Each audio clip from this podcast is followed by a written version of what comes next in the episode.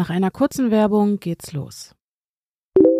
Hi, mein Name ist Steuerbot und ich helfe dir, deine Steuererklärung einfach und schnell zu erledigen. Mit welcher Steuererklärung möchtest du beginnen? Du kannst später noch weitere Steuerjahre auswählen. Für das Jahr 2022 bitte. Okay, für wen möchtest du eine Steuererklärung machen?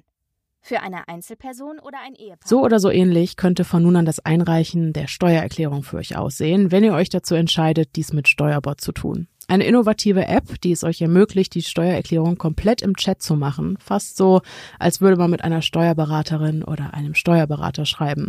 Wie in unserem Beispiel eben gehört habt, kommt Steuerbot komplett ohne lästige Formalitäten, Paragraphen und Gesetzestexte aus und auf einmal ist das ganze Thema Steuern gar nicht mehr so gruselig. Denn dadurch, dass ihr euch von dem Bot durch den Fragenkatalog führen lasst, könnt ihr de facto einfach keine Fehler mehr machen. Alles, was ihr braucht, ist eure Lohnsteuerbescheinigung. Die bekommt ihr von eurem Arbeitgeber und los geht's. Sollten doch mal Unklarheiten bestehen, stellt euch aber natürlich auch ein Support-Team mit einer garantierten Antwortzeit innerhalb von 24 Stunden mit Rat und Tat zur Seite. Nachdem ihr alle eure Angaben gemacht habt, wird euer virtueller Steuerbescheid über die offizielle Elster-Schnittstelle ans Finanzamt übermittelt und dann heißt es nur noch abwarten und im Idealfall über eine große Steuerrückerstattung freuen. Denn mehr als 12 Millionen Menschen haben Rückzahlungen in einer Höhe von durchschnittlich 1072 Euro bekommen. Das sagt die Auswertung des Statistischen Bundesamts. Wenn ihr euch von Steuerbord bei der diesjährigen Steuererklärung helfen lassen wollt, dann könnt ihr euch jetzt mit dem Code STIMMEN komplett in Großbuchstaben 10 Euro Rabatt sichern, denn so zahlt ihr nur noch maximal 19,95 Euro für das Einreichen eurer Steuererklärung und günstiger kriegt ihr einen solchen Service wirklich nicht, denn Steuerbord ist aktuell der günstigste Anbieter auf dem Markt. Alle Infos zu Steuerbot und dem Link zum Sparen findet ihr in den Shownotes, der Folgenbeschreibung und unserem Linktree. Und wir drücken euch die Däumchen, dass ihr ordentlich Geld zurückerstattet bekommt und euch damit eine tolle Zeit machen könnt. Wir bedanken uns bei Steuerbot und euch wünschen wir viel Spaß beim Hören.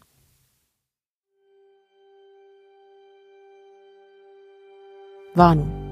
Diese Folge beinhaltet die Erwähnung extremer Gewalt, auch an Tieren. Zudem werden die Auswirkungen sexualisierter Gewalt im Kindes- und Jugendalter diskutiert. Zwar wurde auf detaillierte Gewaltbeschreibungen weitestgehend verzichtet, doch könnten die Inhalte dieser Folge auf gewisse Personengruppen verstörend wirken. Sollten dich Inhalte dieser Art triggern, empfehlen wir dir daher, diese Folge zu überspringen.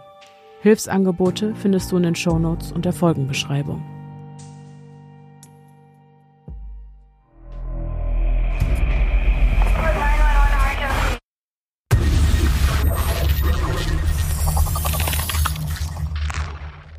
Hallo und herzlich willkommen zurück zu einer neuen Folge des True Crime Mystery Podcasts Stimme im Kopf. Mein Name ist Denise und ich bin die Stimme, die ihr gerade im Kopf habt. Na, wer hat's gemerkt? Ich habe das Intro ein kleines bisschen abgewandelt, damit auch die Leute, die heute zum ersten Mal einschalten, wissen, um was für einen Podcast es sich bei Stimme im Kopf handelt. Und auch, weil ich mir in der Mangelung meiner besseren Hälfte Pia etwas einfallen lassen musste, um diese Folge möglichst smooth einzuleiten, ganz ohne Gespräch oder Dialog.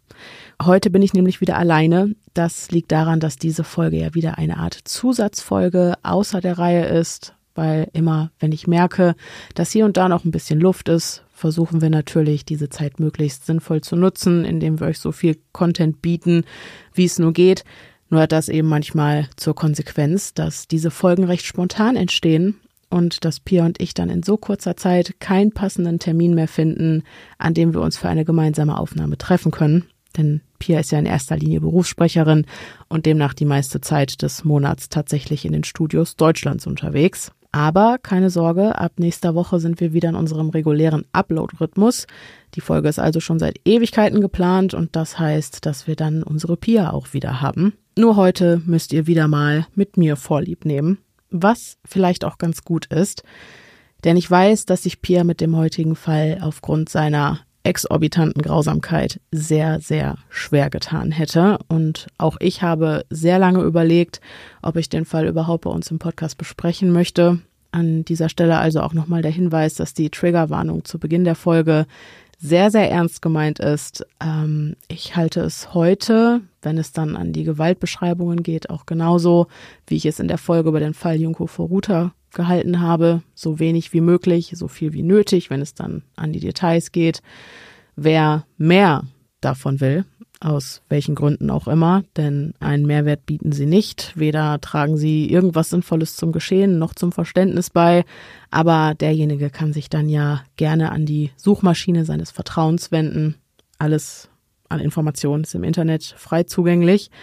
Aber wartet die Folge vielleicht erstmal ab, denn ich könnte mir vorstellen, dass ihr, genau wie ich bei der Recherche, heute ein ganz neues Verständnis dafür bekommt, was das mit euch macht, wenn ihr euch so schrecklichen Eindrücken aussetzt und warum es vielleicht sogar lohnenswerter ist, der morbiden Neugier nicht immer nachzugehen. Wir schreiben das Jahr 2008, eine Zeit, in der das Internet seine Blütezeit durchlebt. Im World Wide Web ist so ziemlich alles möglich. Neben dem Ansehen von schreibgeschützten Musikvideos auf YouTube und dem Hören von Musik in minderer Qualität können Homepages auf MySpace und Pixo erstellt und der neue Laptop mit Trojanern und Viren ruiniert werden, weil man auf Seiten wie Kinox Filme und Serien schaut. Ganz normaler Alltag im Leben eines Durchschnittsteenagers in den 2000ern. Doch sind es nicht nur Unterhaltungswebsites, die leicht zugänglich für die User sind. Auch Inhalte, die sich heute in tieferen Sphären des Netzes, dem Deep Web, befinden und in einer Grauzone zwischen legal und illegal liegen, fanden zu Beginn des technologischen Zeitalters mit nur wenigen Klicks ihren Weg auf die heimischen Bildschirme. Gewaltvideos, Gore, Snuff und brutale Pornografie. Von einfachen Verletzungen über schwere Verkehrsunfälle, Fotos und Videos von Suiziden, Hinrichtungen, von Blut, Gewalt, Folter und Mord. Es ist eine Zeit, in der sich jeder Jugendliche früher oder später mit Inhalten dieser Art konfrontiert sieht, und auf den Schulhöfen gehörten Mutproben, deren Gegenstand es war, sich die Gewalt zur schaustellenden Aufnahmen anzusehen und dabei möglichst unbekümmert zu bleiben, fast schon zum Alltag. Schüler rotten sich auf den Schulhöfen zusammen, Klapphandys wandern durch die aufgeregt nach ihnen greifenden Hände, während unzählige Augenpaare angewidert und schockiert auf die Pixel des kleinen Displays starren. Zwischen Ausrufen von Ekel und unangebrachtem Gelächter steht die Faszination für das Morbide und die Gewalt. Obwohl das Genre Snuff vielen durch Filme wie Hostel oder dergleichen bekannt sein wird, handelt es sich in der Realität um etwas, das man gut und gerne als nicht mehr als eine urbane Legende bezeichnen könnte. Snuff-Videos sind nicht bloß Aufnahmen von der Tötung eines Menschen vor laufender Kamera, so wie man es schon in der Vergangenheit, zensiert natürlich, in den Nachrichten zu Gesicht bekam. So zum Beispiel, wenn wieder mal Unschuldige den Terroristen radikaler Gruppierungen zum Opfer fielen. Per Definition ist Snuff viel mehr als die bloße Darstellung von Gewalt. Der Ursprung dieses Mythos liegt nämlich eigentlich in der Pornografie. Aufnahmen, in denen das auserwählte Opfer zunächst noch gar nichts von der unmittelbar bevorstehenden eigenen Tötung weiß. In diesem Genre gilt der Mord als Höhepunkt nach einer anfänglich einvernehmlichen sadomasochistischen Tortur, jedoch mit echter Gewalt, echter Angst und dem echten Ableben einer Person endet. Ziel dieser Aufnahmen ist es, im Anschluss auf dem Schwarzmarkt im Darknet vertrieben werden zu können, doch geht dieses Business natürlich mit einem großen persönlichen Risiko einher. Viele der aufmerksamen Beobachter stellten fest, dass solche Filme allein durch die schlechte Bild- und Tonqualität leicht zu faken sind, und so konnten die Behörden nur in den allerseltensten Fällen echte Snuff-Filme in einem Meer aus Kunst und Schweineblut sicherstellen. Bei einem Großteil der Gewaltvideos handelt es sich also um Fälschungen, die billige Nachstellung einer blutrünstigen Tat, meist im sexuellen Kontext, die einzig und allein erstellt wurde, damit man sie anschließend für teures Geld im Darknet verscherbeln und sich selbst damit unrechtmäßig bereichern kann. Dass es zwischen den ganzen Fakes aber auch hin und wieder echten Snuff zu finden gibt, wissen wir spätestens seit unserer gleichnamigen Folge über Hurtcore, in der auch der Schandfilm Daisy's Destruction zur Sprache kam. Doch bestätigt dieses an Grausamkeit nicht zu übertreffende Szenario zum Glück nicht die Regel.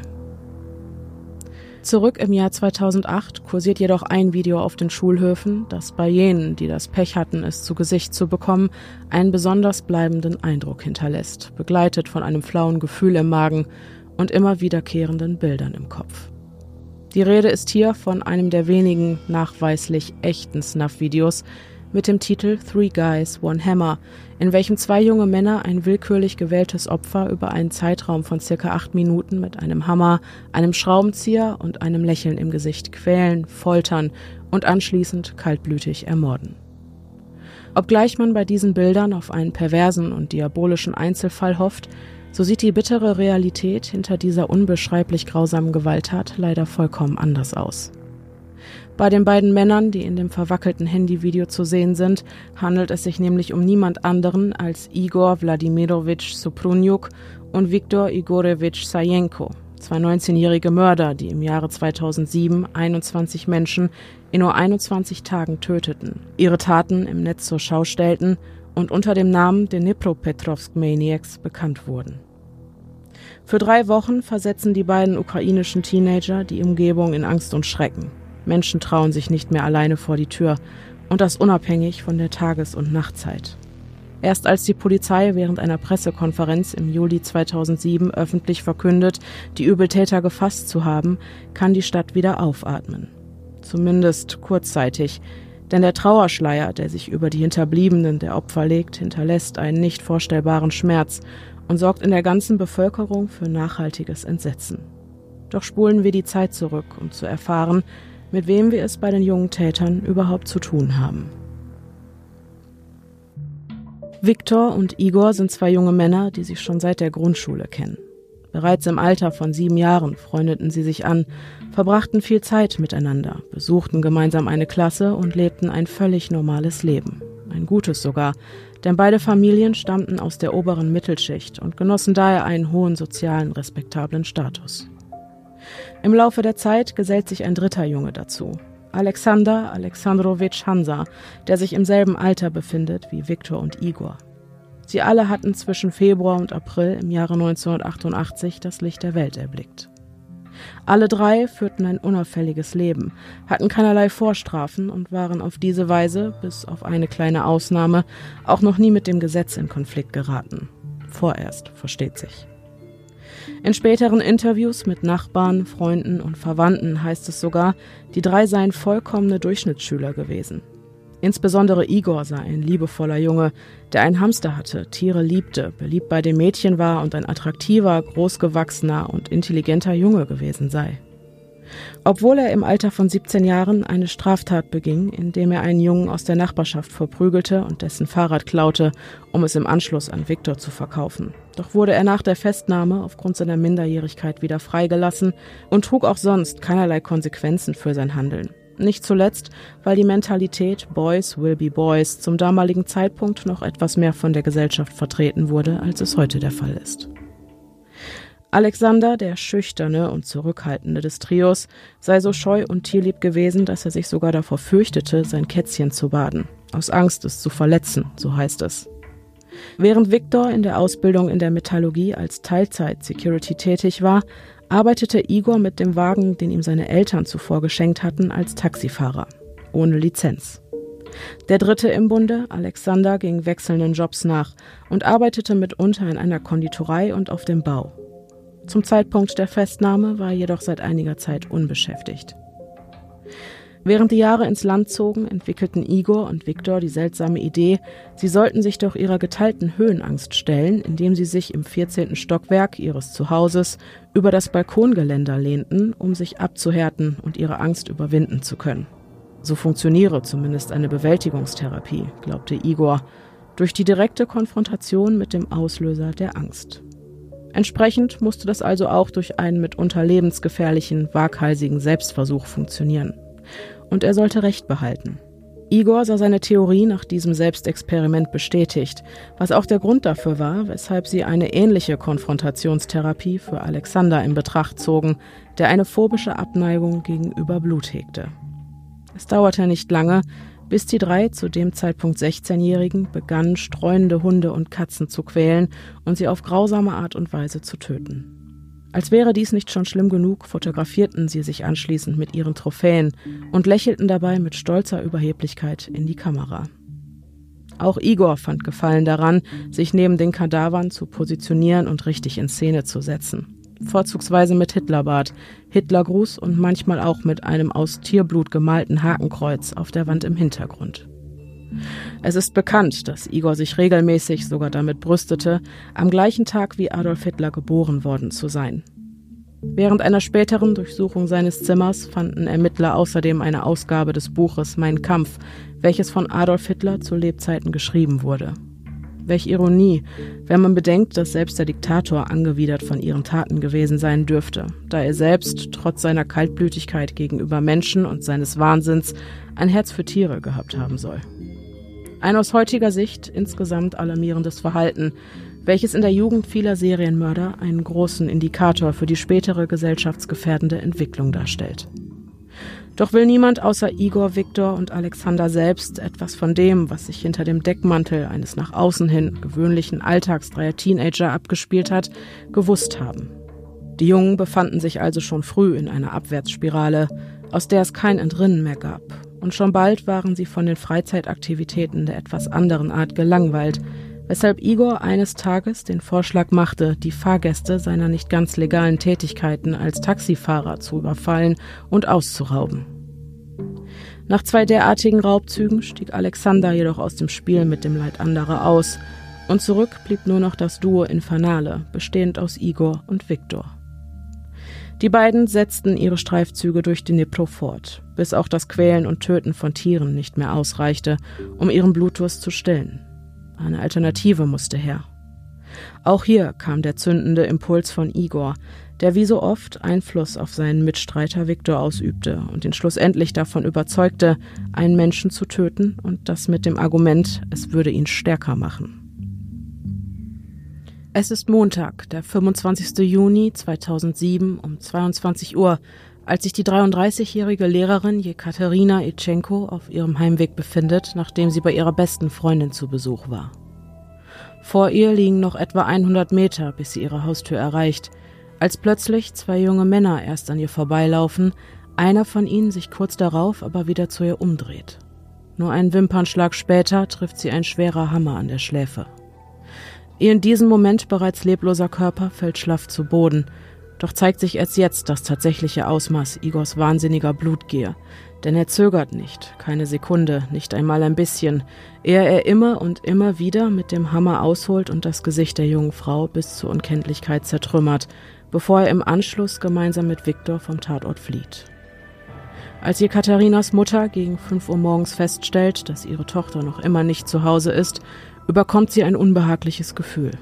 Einfach über Nacht fortbleiben – das passt so gar nicht zu ihrer Tochter. Sie zieht sich ihre Schuhe an und tritt auf die Straße, und so dauert es nicht lang, bis ihre Augen den wahr gewordenen Albtraum einer jeden Mutter erblicken. Den leblosen Körper ihres Eigenfleisch und Blut. Sofort alarmiert sie die Polizei. In einem späteren Interview äußert Natalia Ilchenko, Jekaterinas Mutter, die Mörder ihrer Tochter sollten unter keinen Umständen als Tiere bezeichnet werden. Denn diese töten nicht aus Spaß. Jekaterina ist zu dieser Zeit jedoch bereits nicht mehr nur das einzige Opfer der Maniacs. Nur einen Katzensprung entfernt hatten sie den mittellosen Roman Tatarewitsch überfallen, der gegen 23.30 Uhr auf einer Parkbank gegenüber des Büros des örtlichen Staatsanwaltes eingeschlafen war. Auch hier hatten die Täter ein Abbild der Grausamkeit hinterlassen. Nachdem Igor und Viktor wie im Wahn unzählige Male zugeschlagen hatten, befindet sich auch der Schädel des Mannes in einem unkenntlichen Zustand, was die Identifizierung des zweiten Opfers äußerst aufwendig macht und unnötig in die Länge zieht. Es waren nicht mehr als 90 Minuten, die zwei Unschuldigen auf brutalste Art und Weise ihr Leben gekostet hatten. Doch dann, genauso plötzlich wie sie angefangen hatte, findet die Mordserie in Spee ein abruptes Ende. Und es wird wieder still in Dnipro.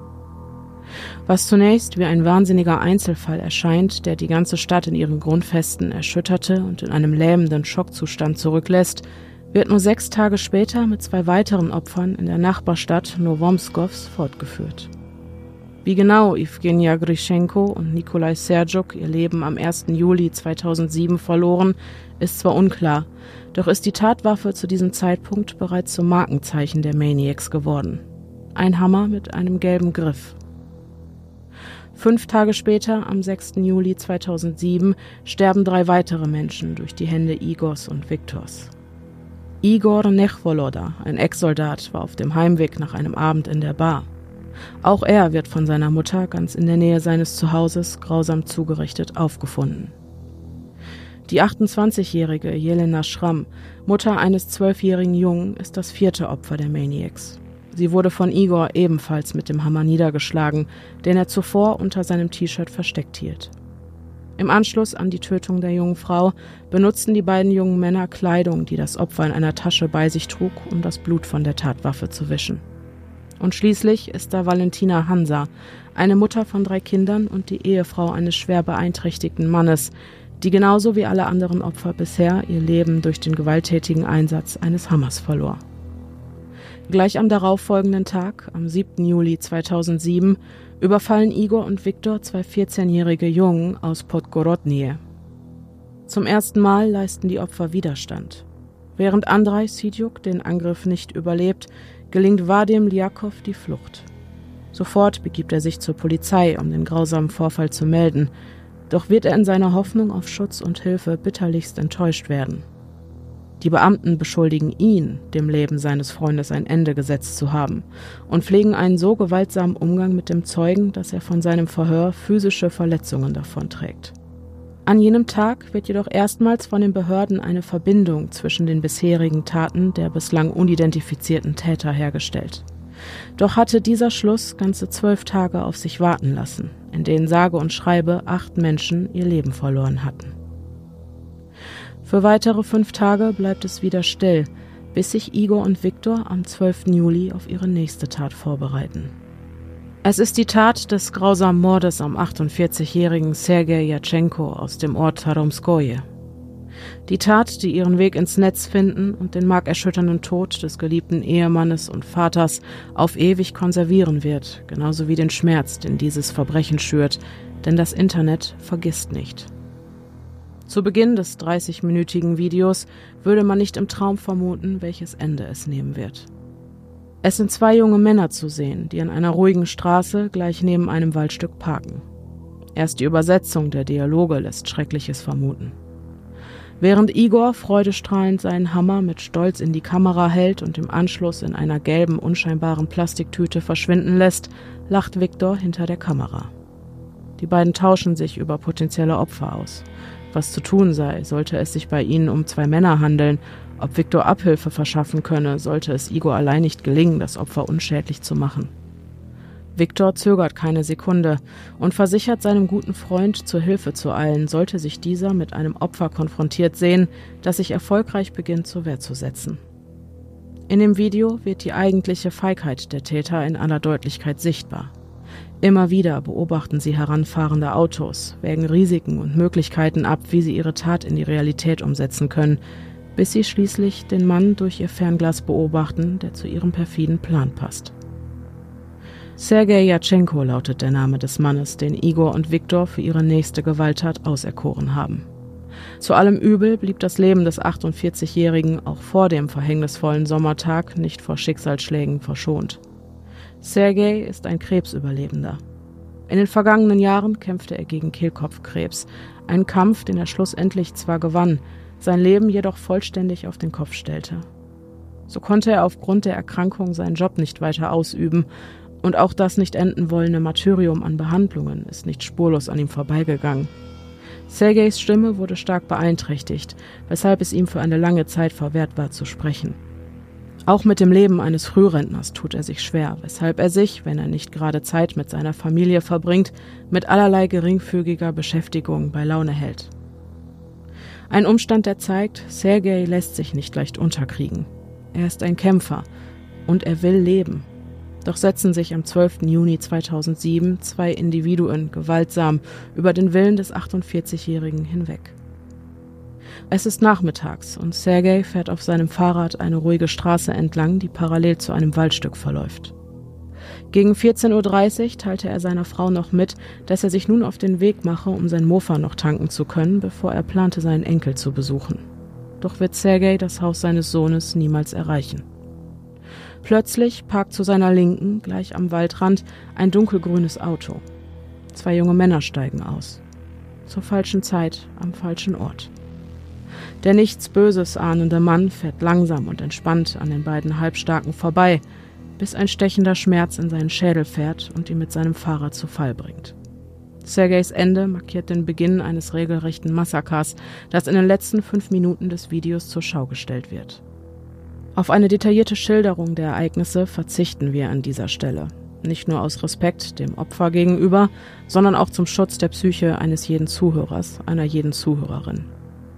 Wie ich zu sagen pflege, jeder darf sich hier so sehr traumatisieren, wie er es sich wünscht.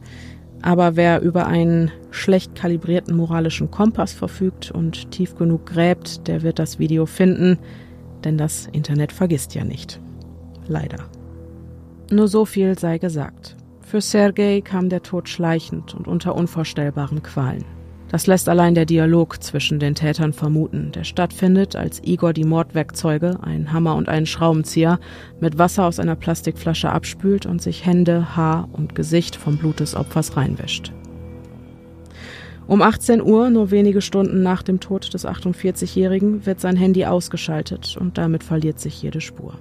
Noch am selben Abend kontaktiert die Ehefrau des Opfers, Ludmilla, in Sorge Freunde, Bekannte und Familie in der Hoffnung, jemand habe von ihrem Mann gehört. Mit dem unguten Gefühl, er könne einen Unfall gehabt haben, weil er sich aufgrund seiner Krankheitsvorgeschichte plötzlich kränklich oder schwach fühlte, zieht sie los und versucht verzweifelt, ihn zu finden. Da eine offizielle Vermisstenanzeige zu diesem Zeitpunkt noch keine Option ist, weil in der Ukraine die Mindestzeit, bis eine Anzeige aufgegeben werden kann, 72 Stunden beträgt, greift Ludmilla auf die Social-Media-Plattform Facebook zurück und bittet die lokalen Einwohner um Hinweise, sollte jemand Sergei gesehen oder etwas von ihm gehört haben. Nach vier Tagen, am 16. Juli 2007, entdeckt jemand das Fahrrad, auf welchem er zum Tatzeitpunkt unterwegs gewesen ist und erinnert sich sogleich an den Post, den Ludmilla vor nur wenigen Tagen veröffentlicht hatte. Bis es in diesem Fall zum Prozess kommt, kursiert das Video, das das grausame Ableben Sergejs dokumentiert, unter dem Radar öffentlich im Netz. Und so landet es auch im Jahr 2009 hin und wieder auf den Handys neugieriger Schüler, die sich das Manifest der Grausamkeit in den Pausen und in der Freizeit gegenseitig unter die Nasen halten. Doch woher rührt diese Faszination, die sicherlich viele von uns kennen? Auch wenn nur die wenigsten das vollends schambefreit zugeben würden. Zeit für einen kleinen Exkurs in die Psychologie. Im November 2017 veröffentlicht der Fokus ein Interview mit dem Kinder- und Jugendpsychologen Ralf Schliewens, in welchem Bezug auf die Auswirkungen des Konsums von Gewaltvideos auf die Psyche von vor allem einem jungen Publikum genommen wird. Hier schildert Schlievens, dass Gewaltvideos an sich schon einen großen Reiz auf Jugendliche ausüben. Der Konsum dieser Inhalte wirkt beinahe wie der einer psychoaktiven Substanz, also einer Droge. Die Gründe für dieses Bedürfnis sind dabei unterschiedlichster Natur. So kann es zum einen schlicht und ergreifend die Faszination für das Böse sein und der Drang zu sehen und zu verstehen, wozu Menschen auf der einen Seite überhaupt in der Lage sind und auf der anderen, wie viel ein Organismus überhaupt erträgt, ehe er zusammenbricht. Zu sehen, wie viel man ertragen kann und die eigenen Grenzen auszutesten. Und das nicht nur für einen ganz persönlich, sondern auch aufgrund einer vorherrschenden Gruppendynamik, in welcher man sich in diesen Momenten befindet. Gleichzeitig spielt auch hier der Nervenkitzel, der durch den Konsum solcher Gewaltdarstellungen ausgelöst wird, eine Rolle. So gilt es, den anderen Jugendlichen zu beweisen, wie stark man ist, wie kalt einen diese Inhalte lassen und wie gut man sich von diesen distanzieren kann. Also die Demonstration der eigenen Stärke, der eigenen psychischen Widerstandskraft. Während die einen all das freiwillig machen, gibt es viele, die von vornherein eine sensiblere Seele in sich tragen. Nicht nur haben diese größere Schwierigkeiten, sich abzugrenzen. Sie fühlen sich auch eher dazu gedrängt, dem Zugehörigkeitsgefühl zuliebe, sich den Gewaltvideos auszusetzen, obwohl sie ganz genau wissen, dass es ihnen nicht gut tut. Was den meisten zum Zeitpunkt des Konsums jedoch nicht klar ist, ist, welche zum Teil schwerwiegenden Folgen das Ansehen derartiger Snuff-Inhalte und welch einen großen Einfluss es auf die Psyche haben kann. Und hier spielt es absolut keine Rolle, wie leichtfertig man sich diese Videos ansehen kann oder eben nicht. Noch heute leiden erwachsene Menschen, ganze 15 Jahre später, an Albträumen und Ängsten, die sich nach dem Ansehen des Gewaltvideos Three Guys, One Hammer in ihr Leben geschlichen haben. Und diese Hirngespinste, die aus einem Horrorfilm stammen könnten, sind gekommen, um zu bleiben. So viel steht fest. Zunächst sei einmal gesagt, dass das Gehirn überhaupt nicht dazu in der Lage ist, zwischen Realität und Fiktion zu unterscheiden. Entsprechend kann es schneller zu einer Traumatisierung kommen, als man es zunächst vielleicht vermuten würde. Unser Gehirn verarbeitet diese visuellen Eindrücke, die mit einer hohen emotionalen Anspannung gekoppelt sind, so, wie es jene Eindrücke verarbeiten würde, die absolut real und wahrhaftig sind. Und das auch dann, wenn man sich zu distanzieren versucht und sich darum bemüht, den Anschein zu erwecken, die Videos hätten keinerlei Auswirkungen auf einen selbst. Das Resultat? Angst. Und diese kann sich in Reizbarkeit, Ängstlichkeit im Alltag, Albträumen und Schlafstörungen manifestieren. Je nach Ausprägung können einen diese Symptome für den Rest des Lebens begleiten. Und der Grund ist einzig und allein der, dass der Konsum dieser Inhalte einen Schaden auslöst, welcher nicht reparabel ist. Frei nach dem Motto The damage is done. Je jünger und empfänglicher die Person ist, desto höher ist die Wahrscheinlichkeit einer schweren Traumatisierung, die bis hin zu einer potenziellen posttraumatischen Belastungsstörung reichen kann, welche unbehandelt chronisch verlaufen könnte. Aus diesem Grund rät Schliewenz, sich möglichst früh um Hilfe zu bemühen, um zu verhindern, dass die aufgenommenen Reize tiefgreifenden Einfluss auf die Psyche nehmen. Das Tragische an dem Konsum sind aber nicht nur die Auswirkungen auf die eigenen Psyche, sondern die weiteren damit verbundenen Konsequenzen. In unserem Fall zeigen Igor und Viktor einen kontroversen Umgang mit ihren Ängsten, welcher jedoch nicht ungewöhnlich ist, wenn Menschen versuchen, sich selbst zu therapieren. So wie es Viktor und Igor taten, als sie beabsichtigten, ihre Höhenangst zu kurieren, indem sie sich über das Balkongeländer eines Hochhauses lehnten. Es kommt also nicht selten vor, dass Jugendliche, die die negativen Auswirkungen gewaltdarstellender Videos zu spüren bekommen, den Schluss ziehen, sich der Tortur weiter und verstärkt auszusetzen, in der Hoffnung, sich dadurch zu desensibilisieren. Hier besteht nicht nur die Gefahr, dass sich der eigene Zustand weiter verschlechtert, sondern auch, dass die eigene Psyche gegenüber Gewalt und Grausamkeit jeglicher Art abstumpft. Dieses Abstumpfen, womit das Ziel zunächst erreicht scheint, stellt allerdings nichts anderes als einen dissoziativen Zustand dar, welcher im Kontext eines traumatischen Erlebnisses zustande kommt und hauptsächlich aus dem Versuch des Gehirns heraus entsteht, sich selbst vor der Grausamkeit der Realität abzuschirmen und sich damit zu schützen. Bei einer Dissoziation fallen die psychischen Funktionen auseinander. Die eigene Wahrnehmung wird nicht mehr mit dem Bewusstsein für sich selbst und der Umwelt in Einklang gebracht, und auch die gesunde Psyche dissoziiert regelmäßig. Wir machen dicht, schotten uns von der Welt um uns herum ab. Doch birgt der Konsum gewaltdarstellender Inhalte trotz oder gerade wegen dieses Mechanismus und der dadurch möglicherweise eintretenden Abstumpfung weitere potenzielle Gefahren. Das Anschauen einschlägiger Videos, und diese schließen sämtliche Formen der Gewalt mit ein, von Tierquälerei über Körperverletzung bis hin zu Mord und Gewaltpornografie, kann in einigen Fällen und bei einem Zusammenspiel verschiedener ungünstiger Faktoren in einem Ergebnis münden, welches man häufig bei Sexualstraftätern beobachtet, die in ihrer Kindheit selbst Opfer von sexualisierter Gewalt geworden sind. In den allermeisten Fällen sympathisiert man als Konsument mit den Opfern der Videos der Grund, weshalb das Anschauen so schwer im Magen liegt und eben jene Konsequenzen zustande kommen, die wir bereits thematisiert haben. Wir fühlen und leiden demnach mit. Empathie ist der Schlüssel und das führt schlussendlich dazu, dass ein Ohnmachtsgefühl entsteht, da ein Eingreifen unmöglich ist. Da das Gehirn diese Eindrücke als traumatische Erfahrung abspeichert, findet sich ein junger Mensch in der Opferrolle des abgespielten Szenarios wieder, was in Zukunft in das genaue Gegenteil umschlagen kann. Es kommt zu einer sogenannten Opfer-Täter-Transition und das nicht selten, weil die dem Täter inneliegende Machtposition betreten wird. In der Psychologie wird dieses Phänomen als Identifikation mit dem Aggressor bezeichnet, wobei zwei Arten unterschieden werden können. Zum einen die primäre, sich unterwerfende Identifikation, welche im Wiederholungszwang resultiert und das Opfer sich auch weiterhin immer und immer wieder in der Rolle des Opfers wiederfindet. So beispielsweise die Frau, die unter dem Alkoholkonsum eines gewalttätigen Erzeugers litt und sich später automatisch Partner sucht, mit welchen sie sich in derselben Rolle wiederfindet. Und zum anderen die sekundäre Identifikation, bei welcher das Opfer die Rolle des Aggressors, also des Täters einnimmt. Diese Identifikation passiert in den meisten Fällen unterbewusst und suggeriert, dass sich das Selbst funktionsfähig halten kann. Auf diese Weise bekommt das Opfer das Gefühl, indem es selbst zum Täter wird, sich vor dem Gefühl der Ohnmacht und Angst schützen zu können. Die Identifikation mit dem Aggressor stärkt also das in der Opferrolle verloren geglaubte Gefühl der Selbstwirksamkeit und nimmt dabei zusätzlich den Schrecken vor dem Täter, weil augenscheinlich kein Machtgefälle mehr besteht. Opfer und Täter befinden sich nun auf derselben Stufe. Bei Kindern und Jugendlichen beginnt das Phänomen der sekundären Identifikation zum Beispiel mit dem So tun als ob, bis es schließlich zur tatsächlichen Umsetzung einer Tat kommen kann. Wir haben nun also eine potenzielle Erklärung für das außerordentlich gewaltvolle Verhalten von Igor und Viktor, was uns nach diesem kleinen Exkurs zurück zu unserem Fall bringt.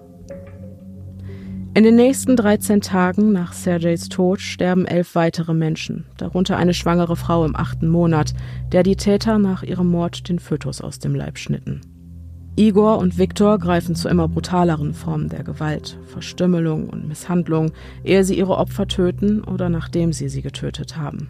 Jede neue Tat soll die ihr vorangegangene an Grausamkeit übertreffen. So oder so ähnlich scheint das Credo der außer Kontrolle geratenen Teenager zu lauten. Doch finden sich unter all ihren Opfern auch jene, die überlebten. Nicht nur der 14-jährige Vadim Liakov schafft es, den tödlichen Fängen der Maniacs zu entrinnen. Es dämmert bereits, als die 70-jährige Lydia Mikrenitschewa mit ihren drei Hunden den Abendspaziergang verrichtet, bis sie hinter sich plötzlich zwei Männer bemerkt, die offensichtlich Fotos oder Videos machen. Zunächst denkt sie sich jedoch nichts dabei glaubt, die beiden machen lediglich Aufnahmen eines umliegenden Grundstücks oder Gebäudes, bis sie realisiert, dass sie das auserwählte Motiv ist und von den Männern verfolgt wird. Wenige Augenblicke vergehen, ehe sie plötzlich ein heftiger Schlag am Hinterkopf trifft und sie zu Boden fällt. Sofort spürt sie heftige Tritte im Gesicht und am Kopf, doch ist das Glück im Unglück auf ihrer Seite. Der Lärm, den ihre drei Hunde durch das Bellen erzeugen, ist so laut, dass es die beiden Täter verschreckt und sie alsbald die Flucht ergreifen. Nur kurze Zeit später befindet sich die Rentnerin mit schweren Schädelfrakturen und einem zertrümmerten Kiefer im Krankenhaus, doch überlebt sie diese Tortur, wenn auch mit einer langwierigen anschließenden Genesung und einer lebenslangen seelischen Wunde. In einem späteren Interview erzählt sie von diesem traumatischen Erlebnis davon, dass zwei ihrer Hunde ihr Leben verloren, davon, dass sie jedes Mal Furcht verspürt, wenn sie ihr Haus verlässt, davon, dass sie Albträume hat und niemals mehr vergessen wird, welche Todesängste sie verspürte, die noch so viel grausamer gewesen seien als die physischen Schmerzen, die sie empfand, während die Irren auf sie eintraten. Lydia Mikrenitschewa ist es, die gemeinsam mit Vadim Liakov, dem 14-jährigen Jungen, der ebenfalls fliehen konnte, den Ermittlern eine Beschreibung der Täter geben kann, was den Kreis der Verdächtigen erstmals eingrenzt. Doch was den Tätern on the loose letztlich das Genick bricht, ist der mittlerweile zu selbstsichere und sorglose Umgang mit ihrer kleinen Trophäensammlung – denn den meisten ihrer Opfer entwenden sie Habseligkeiten wie Handys und Schmuck, aber auch Goldzähne und tauschen einen Teil ihrer Errungenschaften in diversen Second-Hand-Läden gegen Bares. Den Rest behalten sie für sich. Als Igor schließlich eines der gestohlenen Handys einschaltet, welche mittlerweile alle bei den Behörden registriert sind und getrackt werden, sendet er in logischer Konsequenz automatisch ein Signal an die Polizei, welche ihn so in kürzester Zeit lokalisieren und festnehmen kann. Der Täter hat sich in diesem Fall also quasi selbst überführt. Und das ganz unbeabsichtigt. Nicht viel später kann auch Viktor festgenommen werden und zuletzt Alexander, der immerhin an der Quälerei von Tieren und diversen Raubüberfällen beteiligt gewesen war. Mithilfe von Durchsuchungsbefehlen werden weitere Ermittlungen eingeleitet, in dessen Rahmen die Zimmer der drei inhaftierten Täter durchsucht werden. Dabei finden die Ermittler die Tatwaffen, der Hammer mit dem gelben Griff und ein Stahlrohr, blutbeschmierte Kleidung sowie persönliche Gegenstände der Opfer. Zudem werden die Computer der Jungs konfisziert und auf weitere Beweismittel überprüft. Das, was die Ermittler auf den Rechnern finden, beschreibt der Autor Remo Kelm in seiner Fallliteratur über die Dnipropetrovsk Maniacs mit den Worten Es findet sich ein geordnetes Archiv an Grausamkeiten, hier haben sich die tiefsten Abgründe der Menschheit in Bits und Bytes manifestiert. Die Sichtung des Materials, die einen Umfang von über 300 Dateien und insgesamt sechs Videos der Taten umfasst, ist auch für die harten Hunde unter den Ermittlern ein erschütterndes Manifest des Bösen. Doch finden sie darin den Beweis, dass sich die blutrünstigen Mörder, die Dnipro in den letzten drei Wochen in Angst und Schrecken versetzt hatten, nun wirklich in Gewahrsam befinden. Denn auf ihren Videos sieht man sie, freudig, aufgeregt und stolz, während sie Dinge tun, die barbarischer nicht hätten sein können. Zu all der Tragik ihrer Taten kommt noch die morbide Feststellung hinzu, dass Mord an sich nicht Höhepunkt ihres Handelns war. So scheuten Igor und Viktor offensichtlich nicht davor zurück, die Beerdigungen ihrer Opfer aufzusuchen und sich mit den aufgebahrten Leichen zu fotografieren oder ihnen den Mittelfinger entgegenzustrecken. Und auch vor Vandalismus machten sie keinen Halt, indem sie die Grabsteine der Verstorbenen umwarfen und all das durch Fotos und Videos dokumentierten. Nichts an diesem Fall ist menschlich. Alles an diesen Taten ist so barbarisch, dass es schwerfällt zu begreifen, dass zwei augenscheinlich so gewöhnliche Teenager aus gewöhnlichen Familien mit einer gewöhnlichen Kindheit zu solchen Taten fähig sind und für die sie sich jetzt nun vor Gericht verantworten müssen.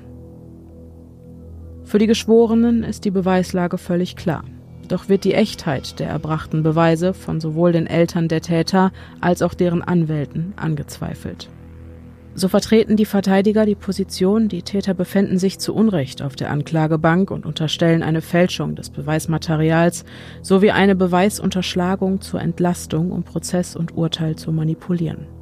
Bereits zu Beginn dieser Folge hatten wir darüber gesprochen, wie leicht Snuff-Filme zu fälschen sind und wie oft es Behörden demnach mit Fälschungen zu tun haben. Doch steht dieser Argumentation die Tatsache entgegen, dass die in den Videos porträtierten Opfer wirklich, nachweislich und ganz wahrhaftig nicht mehr am Leben sind. Eine seltsame Verteidigungsstrategie, die den Anschein erweckt, als versuche man sich an jedem noch so dünnen Strohhalm zu klammern, um die verachtenswerten Taten der Angeklagten zu rechtfertigen, beziehungsweise so milde wie irgend möglich bestrafen zu lassen.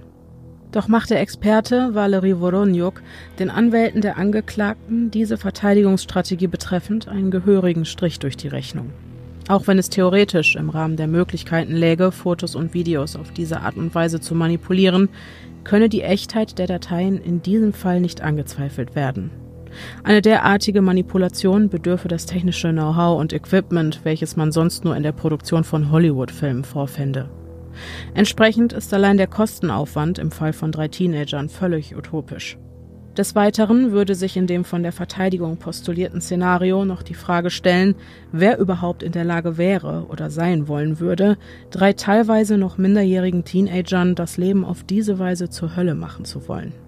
Glücklicherweise treffen die Argumente der Verteidigung auch bei dem Richter auf taube Ohren, so dass dieser am Ende des Prozesses nicht davor zurückschreckt, das härteste Urteil zu fällen, das möglich ist. Als Menschen mit niedrigen moralischen Kriterien hatten Soploniuk und Sajenko die Fähigkeit, Aggression und Grausamkeit zu zeigen. Sie fingen an, Tiere zu quälen, dann begannen sie, Menschen zu ermorden. Sie waren von ihrer Unreinheit überzeugt und zeigten ein unstillbares Verlangen nach Selbstbestätigung und ein hochaggressives Hauptziel des Verbrechens, bis sie ihren ersten Mord beging. Es ist der 11. Februar 2009, beinahe zwei Jahre nach dem Massaker im Frühsommer 2007, als Alexander Hansa zu einer Haftstrafe von insgesamt neun Jahren wegen der Tierquälerei und der beiden Raubüberfälle verurteilt wird. Igor Soproniuk und Viktor Sajenko dagegen erhalten wegen Tierquälerei, Raubüberfällen und Mord lebenslange Haftstrafen. 21 Tote, acht weitere Überfälle und versuchte Morde. Zwischen ihrem Urteil und der Abschaffung der Todesstrafe in der Ukraine zur Jahrtausendwende lagen nur neun Jahre. Zur falschen Zeit, am falschen Ort. Mögliche Motive und Ursachen. Was bleibt, ist die große Frage, was auf dieser Welt einen Menschen und dann auch noch einen so jungen dazu bewegt, solch grauenhafte Taten zu begehen. Im Normalfall wird man auf der Suche nach Ursachen relativ schnell fündig, meistens in der Vergangenheit der Täter. So zum Beispiel bei vielen Serienmördern, in deren Vergangenheit irgendeine Form von Trauma vorliegt, womit wir es wieder mit dem klassischen Phänomen der Opfer-Täter-Transition zu tun hätten. In diesen Fällen, auch wenn es die Taten keineswegs rechtfertigt, geschweige denn entschuldigt, hat man zumindest aus forensisch-psychiatrischer Perspektive eine schlüssige Erklärung für das Geschehene. Doch im Fall der Dnipropetrovsk Maniacs Fehlanzeige, denn sogar psychologische Tests haben keinerlei Auffälligkeiten aufweisen können und aus der Sicht der gutachtenden Psychologen haben wir es bei Igor, Viktor und Alex mit normalen und gesunden Menschen zu tun. An dieser Stelle sollte jedoch Erwähnung finden, dass das Konzept Normalität eine Kreation unserer Gesellschaft ist. Uns Menschen werden Attribute wie Nächstenliebe oder Empathie beispielsweise beigebracht, Doch steht jeder neurotypische Mensch zu jedem Zeitpunkt seines Lebens vor der Wahl, Gutes oder Schlechtes zu tun. Diese Wahl hatten auch Alex, Igor und Viktor. Doch ist es für uns Außenstehende nur schwer vorstellbar, dass sich die drei jungen Männer auf der Anklagebank, die zum Tatzeitpunkt ja noch fast in den Kinderschuhen steckten, sich eines Tages einfach so dazu entschieden haben, bösartig zu sein und anschließend im Rahmen ihrer Mordserie 21 Menschen töteten. Und das innerhalb von nur 21 Tagen. Insbesondere, wenn man dabei noch ihre Biografie berücksichtigt. Was Igor und Viktor betrifft, kursieren einige Theorien in den Medien und auch diverse Experten haben sich zu diesem Fall geäußert. Beginnen wir jedoch zunächst mit der für viele Menschen offensichtlichsten Theorie. Im Rahmen dieser wird vermutet, die jungen Männer hätten das Ziel verfolgt, mit Hilfe der sogenannten Real Snuff Videos Geld zu verdienen. So hat eine Bekannte der drei geäußert, dass sie insgesamt 40 Video geplant gehabt hätten. Auch ein weiterer Mitschüler sagt aus, er habe gehört, wie Igor sich während der Schulzeit mit einem Unbekannten am Telefon unterhalten haben soll. Bei dem Anrufer soll es sich um den reichen Betreiber einer RealSnuff-Website gehandelt haben, der insgesamt 40 Videos in Auftrag gab, für die er Igor angeblich am Ende eine horrende Geldsumme versprach.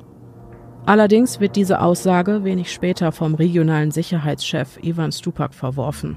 Es habe immerhin während des gesamten Ermittlungszeitraums keinerlei Hinweise, die auf die Existenz eines dubiosen reichen Webseitenbetreibers hindeuteten, gegeben.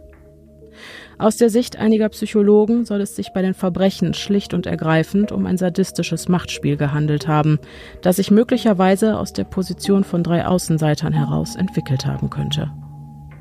Hinter den Taten habe es kein höheres Ziel gegeben. Es sei keine übergeordnete Absicht verfolgt worden. Es habe weder Geld noch Religion eine Rolle gespielt. Es ging einzig und allein um ein bizarres Machtspiel. Auch der Psychiater Marco Antonio de la Parra bezeichnet die Taten als ein böses Spiel ohne Sinn. Die Täter seien getrieben von Impulsivität und morbider Neugierde. Einer der beiden Täter äußerte auf die Frage nach dem Warum, dass sie sich an einem Mythologiebuch orientiert hätten, in welchem stünde, dass man mehr Respekt im Himmel erhalte, je mehr Leben man nehme. Damit wäre man ein Krieger Gottes, der Seelen in den Himmel schickt. Auch hat Igor Zeitungsartikel über seine Opfer gesammelt.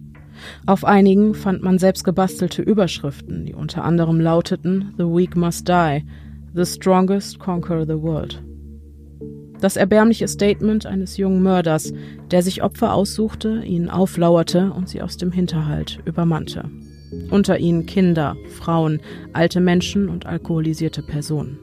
Beinahe ironisch, dass ausgerechnet jemand wie Igor sich anmaßt zu äußern, die Schwachen sollten sterben, während die Starken die Welt regieren, um nicht von Verblendung zu sprechen.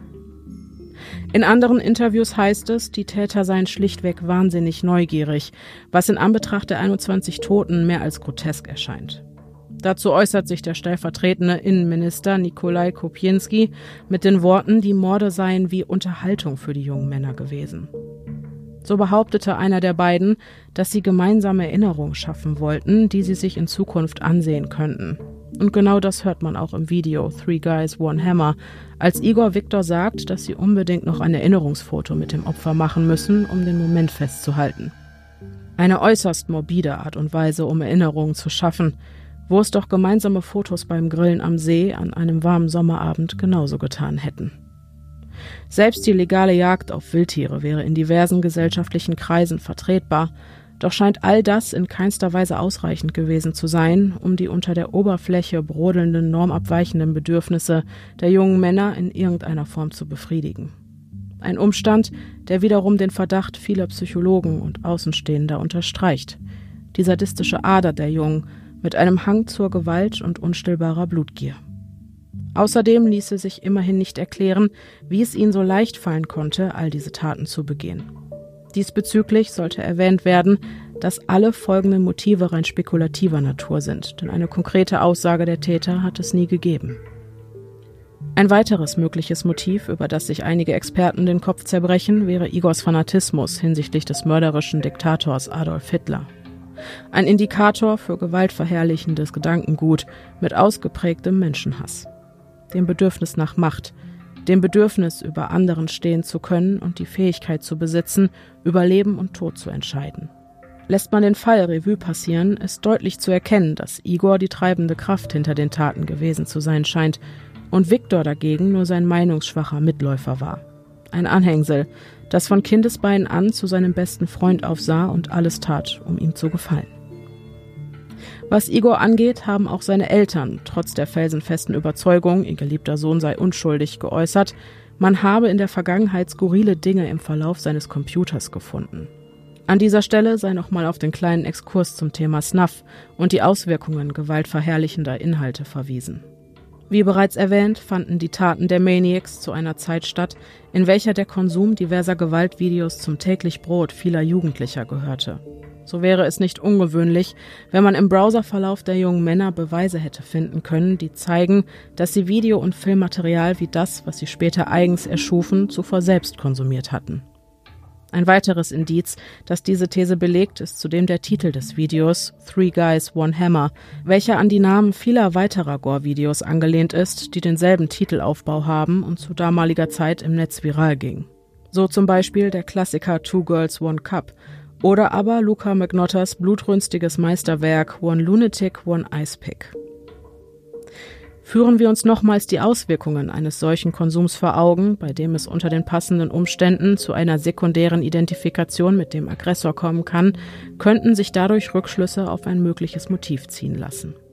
An dieser Stelle sei aber nochmals darauf hingewiesen, dass eine rationale Erklärung für eine Entwicklung, wie sie bei den beiden Tätern des heutigen Falles zu beobachten ist, keineswegs eine Rechtfertigung darstellen soll.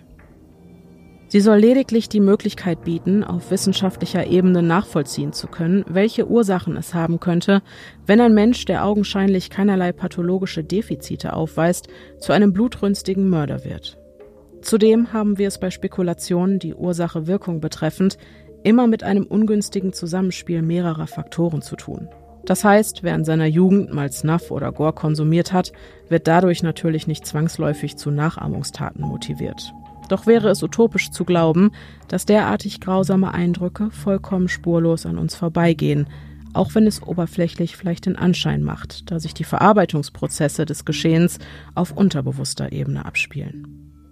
Wäre tatsächlich eine Traumatisierung durch den regelmäßigen Konsum von Gewaltvideos die Ursache dafür, dass die beiden Teenager zu Tätern wurden, würde das also auch erklären, weshalb man keinerlei konkrete Antworten auf die Frage nach dem Motiv von den Tätern selbst hatte bekommen können. So war den Jungen selbst schlichtweg nicht bewusst, welchen Schaden die den Taten vorangegangene Faszination für das Blutrünstige in ihren Köpfen angerichtet hatte und dass sie der Auslöser oder vielmehr die Weiterentwicklung bis hin zur vollständigen Entartung ihrer morbiden Neugierde war, die sie im Rahmen ihrer Mordserie zu stillen versuchten. Auch die erschreckende Gleichgültigkeit, mit der sie auf ihre Taten zurückblicken, lächelnd, fast schon stolz, in Kombination mit dem Wunsch, all ihre Grausamkeiten mit Fotos als Erinnerung festzuhalten, könnte theoretisch ein Indiz für einen dissoziativen Zustand sein, in welchem ein Mensch ja gar nicht mehr fähig ist, das Geschehen im Außen mit adäquaten Gefühlsregungen zu koppeln. Dementsprechend wäre es also nicht ungewöhnlich, dass die psychologischen Tests, denen sich die Täter unterziehen mussten, keinerlei Auffälligkeiten aufwiesen. Ein weiteres wichtiges Merkmal der Taten, den Modus operandi betreffend, um genau zu sein, ist, dass jedes Opfer in einem zum Teil nicht mehr erkenntlichen Zustand gefunden wurde, wobei der Fokus der Gewalteinwirkung auf Kopf und Gesicht des jeweiligen Opfers lag. Hier liegt die Vermutung nahe, dass Igor und Viktor versuchten, ihre Opfer zu entmenschlichen, indem sie dafür sorgten, dass man ihre Gesichter nicht mehr erkannte. Aufgrund dieser Dehumanisierung ist das Opfer nicht länger Mensch und schon gar nicht Person, was es den Tätern leichter macht, ihre sadistische Ader auszuleben, ohne währenddessen oder im Nachgang von Emotionen wie Reue oder Empathie heimgesucht zu werden. Die vollständige Entstellung der Opfer machte die Ausführung der Taten in all ihrer Grausamkeit für Igor und Viktor also vermutlich überhaupt erst möglich, weshalb man im Falle dieses spezifischen Modus operandi auch von einer Art Kompensationsmechanismus sprechen kann. Jugenddelinquenz. Eine weitere Besonderheit neben der außerordentlichen Brutalität dieses Falles ist das niedrige Alter der Täter, weshalb an dieser Stelle ein kleiner Exkurs in den Themenkomplex der Jugenddelinquenz sinnvoll ist. Von Jugenddelinquenz sprechen wir bei Tätern im Alter zwischen 18 und 21 Jahren, also eine Altersspanne, der Viktor und Igor während des gesamten Tathergangs zuzuordnen sind. Für jugendliche Straftäter, die zwischen 14 und 17 Jahren alt sind, gilt das Jugendstrafrecht uneingeschränkt. Wer zur Tatzeit 18, aber noch nicht 21 Jahre alt ist, gilt als Heranwachsender und in diesen Fällen entscheidet das Gericht, ob das in der Regel härtere Erwachsenenstrafrecht oder aber das mildere Jugendstrafrecht Anwendung findet. Denn selbst junge Erwachsene im Alter von 21 Jahren befinden sich noch bis zum 30. Lebensjahr im Entwicklungsprozess. Das liegt an einem im Gehirn vorherrschenden Ungleichgewicht zwischen dem früher ausgereiften limbischen System, das für das Affekt- und Triebverhalten zuständig ist, also auch für das Belohnungssystem, und dem noch nicht ganz ausgereiften präfrontalen Kortex, der die Fähigkeit zur Planung, Handlungskontrolle und Risikoabwägung von Entscheidungen beeinflusst. Dieses Ungleichgewicht kann eine eventuelle neuronale Grundlage für risikoreiches Verhalten bilden. So werden emotional behaftete Situationen deutlich mehr durch die Wirkungsweise des Belohnungssystems beeinflusst, also dem früher ausgereiften limbischen System, während rationale Entscheidungsprozesse durch den präfrontalen Kortex beeinflusst werden, der erst im Alter von ungefähr 30 Jahren vollständig ausgereift ist. Aus diesem Grund sind Jugendliche und junge Erwachsene auch besonders sensitiv für sozioaffektive Reize und entsprechend anfälliger für negative Stimuli. In unserem Fall wären die möglichen negativen Reize zum Beispiel der Konsum von Gewaltvideos, die zu einer potenziellen sekundären Identifikation mit dem Aggressor geführt haben könnten. Unabhängig von neuronalen Gesichtspunkten werden zusätzlich die Hintergründe der Täter vom Gericht untersucht. Stammt eine angeklagte Person beispielsweise aus einem sozial schwachen familiären Umfeld und gehört daher zu einer sozialen Risikogruppe, was mitunter bedeuten kann, dass das Bildungsniveau, aber auch die Sicherheit einer emotional stabilen Struktur nur einen niedrigen Stand erreicht hat, nimmt das einen großen Einfluss auf den Entwicklungsstand und damit auch gleichzeitig auf die mögliche Schuldfähigkeit. Als Beispiel dient hier die Differenzierung zwischen Tätern und Täterinnen, die zwar die gleiche Straftat begehen, allerdings aus völlig unterschiedlichen Verhältnissen stammen. Die mitgegebenen Voraussetzungen sind in solchen Fällen oft so ungleich, dass es schlicht und ergreifend nicht gerecht wäre, wenn sie vor Gericht nicht berücksichtigt werden würden. Jemand mit stabilen Strukturen hat völlig andere Voraussetzungen und möglicherweise sogar eine deutlich fortgeschrittenere Reife, die es ihm mehr ermöglicht, das eigene Handeln zu reflektieren und demnach zu entscheiden, was recht ist und was nicht und anschließend entsprechend Verantwortung für das eigene Handeln zu übernehmen, als jemand, der in einem Plattenbau unter der Erfahrung von Gewalt durch die Bezugsperson groß wurde. Anhand dieser und weiterer Aspekte, so zählen ein eigener Haushalt, eine laufende Partnerschaft und eine Verantwortung im Alltag zu jenen Aspekten, die eine emotionale und mentale Reife voraussetzen bzw. begünstigen, wird schließlich entschieden, ob sich eine angeklagte Person vor dem Jugend- oder dem Erwachsenenstrafrecht verantworten muss. Orientiert sich die angeklagte Person allerdings verstärkt an ihren Peers, also an ihrem gleichaltrigen Umfeld, lehnt sich gegen Bezugspersonen auf und rebelliert, konsumiert zum Beispiel Drogen oder ähnliches, dann ist die Wahrscheinlichkeit höher, dass es das Gericht mit einer unreifen Person zu tun hat, die rational überhaupt nicht dazu in der Lage ist, abzuwägen, welche konkreten Konsequenzen die Begehung einer Straftat haben könnte. Anhand all dieser Punkte wird versucht einzuschätzen, ob der Täter oder die Täterin ein mögliches Entwicklungspotenzial aufweist, also ob die Chance auf eine positive Veränderung und Reifung besteht, sollte der oder dem Angeklagten eine nötige Stütze im rechtlichen Rahmen geboten werden, zum Beispiel durch eine milde Strafe, Resozialisierung, Therapien oder diversen anderen Maßnahmen. Liegt allerdings eine grundlegende Fehlentwicklung vor, die eine positive Entwicklung von vornherein ausschließt, findet in der Regel das Erwachsenenstrafrecht Anwendung. Also wie verhält es sich im Falle unserer Täter? Unabhängig von der Schwere ihrer Taten, die in der Konsequenz nach ukrainischem Recht mit einer lebenslangen Haftstrafe abgeurteilt wurden, wäre das Urteil in Deutschland womöglich anders ausgefallen. Beide Täter lebten zur Zeit des Massakers noch bei ihren Eltern. Und obwohl sie zeitweise Berufe ausübten, gab es keinen weiteren Aspekt in ihrem Leben, der nach deutschem Recht für eine Form der Reife spräche, was ein Urteil nach dem Jugendstrafgesetz wahrscheinlicher macht. Auch spielt bei diesem Fall der scheinbare Mangel der Weitsichtigkeit seitens der Täter und die mangelnde Reflexionsfähigkeit ihres eigenen Handels eine Rolle. Betrachtet man nun die Entwicklung des limbischen Systems und des präfrontalen Kortex, so macht es im Fall dieser beiden Individuen nahezu den Anschein, als seien sie während ihrer Taten primär durch das Triebsystem kontrolliert worden. Hinzu kommt die Annahme, dass sich Viktor, nach allem, was man jetzt weiß, verstärkt an seinen Peers, also an Igor, orientierte. Letztlich war er nämlich derjenige, der die meiste Zeit die Kamera, jedoch seltener die Tatwaffe in den Händen hielt. Interessant ist zudem, dass Viktor während einer seiner allerersten Aussagen behauptete, er wäre alleine für sämtliche Taten verantwortlich und Igor habe nichts mit diesen zu tun. Eine Behauptung, die sich durch die Sichtung des Beweismaterials als an den Haaren herbeigezogen erwies und in dessen Folge Viktor seine Aussage revidierte und bestätigte, dass sie beide an den Taten partizipiert hatten. Serienmörder, Amokläufer und Massenmörder. Eine weitere Besonderheit dieses Falls liegt in der Schwierigkeit, die Taten kategorisch richtig einzuordnen. So scheint es sich bei ihnen nicht um einen klassischen Mord in Serie zu handeln. Um die Taten der Dnipro-Petrovsk Maniacs einzuordnen und damit die Hintergründe dieser auch besser zu verstehen, müssen wir uns also zunächst mit den Definitionen einzelner Täterklassifikationen auseinandersetzen. Der Amokläufer. Ein Amokläufer oder auch Rauschmörder ist in den allermeisten Fällen ein Einzeltäter, der in einem rauschähnlichen und psychischen Extremzustand mehrere Personen an einem Ort durch eine einzelne Tat versucht zu töten oder tötet. Dabei stammt das Wort Amok aus dem Malaysischen und bedeutet so viel wie Wut oder in blinder Wut angreifen und töten. Während der Tat befindet sich der Täter meist in einem abgestumpften Zustand, während er danach sehr erschöpft ist. Dabei entstehen oftmals Erinnerungslücken. Der Täter kann sich selbst verstümmeln oder aber greift zum Akt der Selbsttötung. Im direkten Vergleich zu unserem heutigen Fall passt also kein Kriterium dieser Definition zu unseren beiden Tätern Igor und Viktor, bei denen es sich also schon mal nicht um Amokläufer handelt. Der Massenmörder. Von einem Massenmörder spricht man, wenn der Täter mehrere Opfer in einem kurzen Zeitraum auf einem kleinen Raum tötet. Es gibt vier verschiedene Klassifizierungen, die sich wie folgt unterteilen lassen.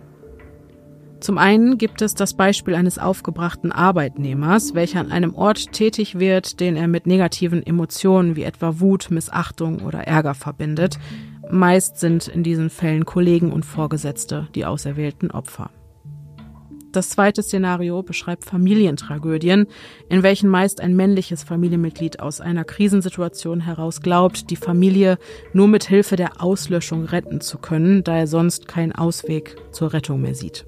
In diesen Fällen spielt meist auch ein verschobenes Bild von Verständnis, Liebe und Verantwortung eine Rolle. Massenmorde können aber auch im Zusammenhang mit anderen Straftaten auftreten, so zum Beispiel bei Geiselnahmen oder Raubüberfällen.